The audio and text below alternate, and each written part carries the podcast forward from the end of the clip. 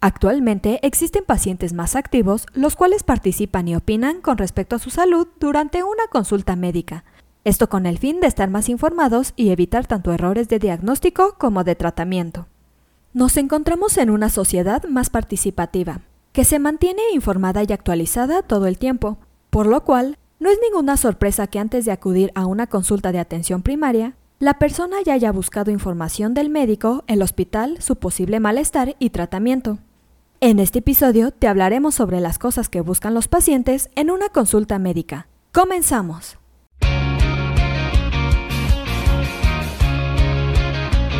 Esto es Asismed, Asistencia Médico Legal, su empresa de responsabilidad profesional médica, en la cual te damos tips y consejos que te ayudarán a destacarte en el sector salud y evitar cualquier contratiempo con tus pacientes durante el desarrollo de tu profesión. A continuación, te compartimos una lista de lo que los pacientes esperan y merecen de sus médicos según una investigación del Health Research Institute. En primer lugar, buscan transparencia. Los pacientes esperan que sus médicos compartan tanto como sea posible sobre el diagnóstico. Buscan siempre ser conscientes de la verdad. Además, los pacientes comprenden que los médicos también son humanos y se pueden producir errores. Si bien los pacientes generalmente nunca exigen represalias, si quieren una confesión del error y una garantía de que el médico está tratando de corregir dicho error. Como segundo punto, tus pacientes esperan una escucha activa. Cuando tus pacientes salen del consultorio después de una cita, sienten que están dejando un discurso o una conversación. Esto se debe a que las conversaciones serán útiles para mejorar la salud de tus pacientes. Siempre recuerda tener en mente la opinión del paciente. Escucha atentamente los problemas de salud y síntomas. Y nunca olvides hacer preguntas y comprobar que tu paciente entendió bien el tratamiento y si le quedaron algunas dudas.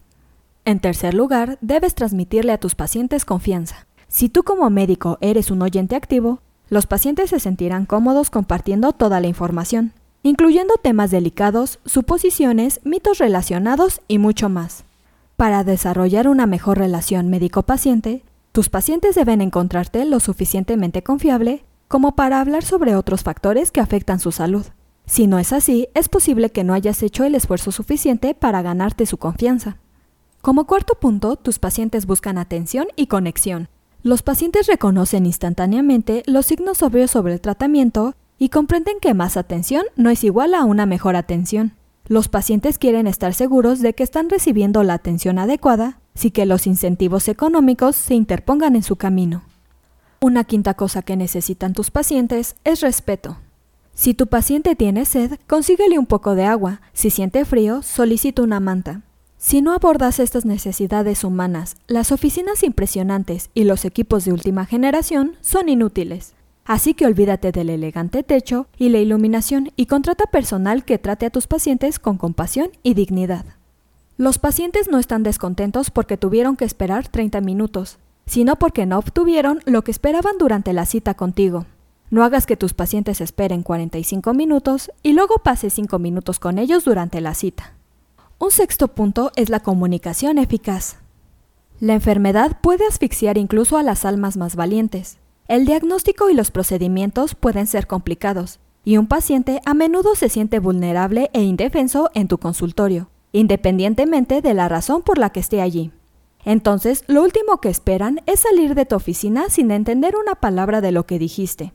Como médico, es tu responsabilidad explicar todo de una manera que tus pacientes puedan entender. Un sexto punto que aprecian tus pacientes es el tiempo. Acepta que algunos pacientes exigen más tiempo que otros. En lugar de apresurarte y manejar cinco cosas en 10 minutos, presta atención a lo que dicen tus pacientes. Debes aprender a valorar su tiempo y dejar un espacio para que tus pacientes hagan tantas preguntas como deseen durante una cita. Por último, recuerda ser empático. Puedes identificarte fácilmente con tu paciente preguntándole sobre el horario diario o los hábitos alimenticios. Este tipo de interacción crea una sensación de conexión, que le mostrará a tu paciente que le importas. Siempre trata de conocer y desarrollar buenas relaciones con tus pacientes. Si tu paciente se siente cómodo, no dudes en preguntarle sus antecedentes personales, su rutina diaria y sus preferencias de estilo de vida. Los medicamentos que prescribes pueden tener efectos secundarios, y es tu deber educar a los pacientes sobre los posibles riesgos y beneficios. Además, es más probable que los pacientes sigan tus indicaciones y regresen a tu consulta si se sienten conectados contigo. Eso es todo por hoy. Te invito a no perderte nuestros próximos episodios. Y la forma de no perdértelos es suscribiéndote a este podcast desde tu aplicación preferida.